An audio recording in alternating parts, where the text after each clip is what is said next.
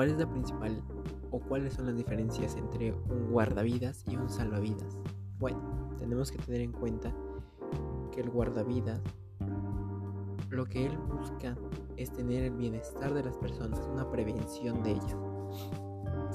Actuar antes de que la acción sea aún peor y pues él previene cualquier accidente.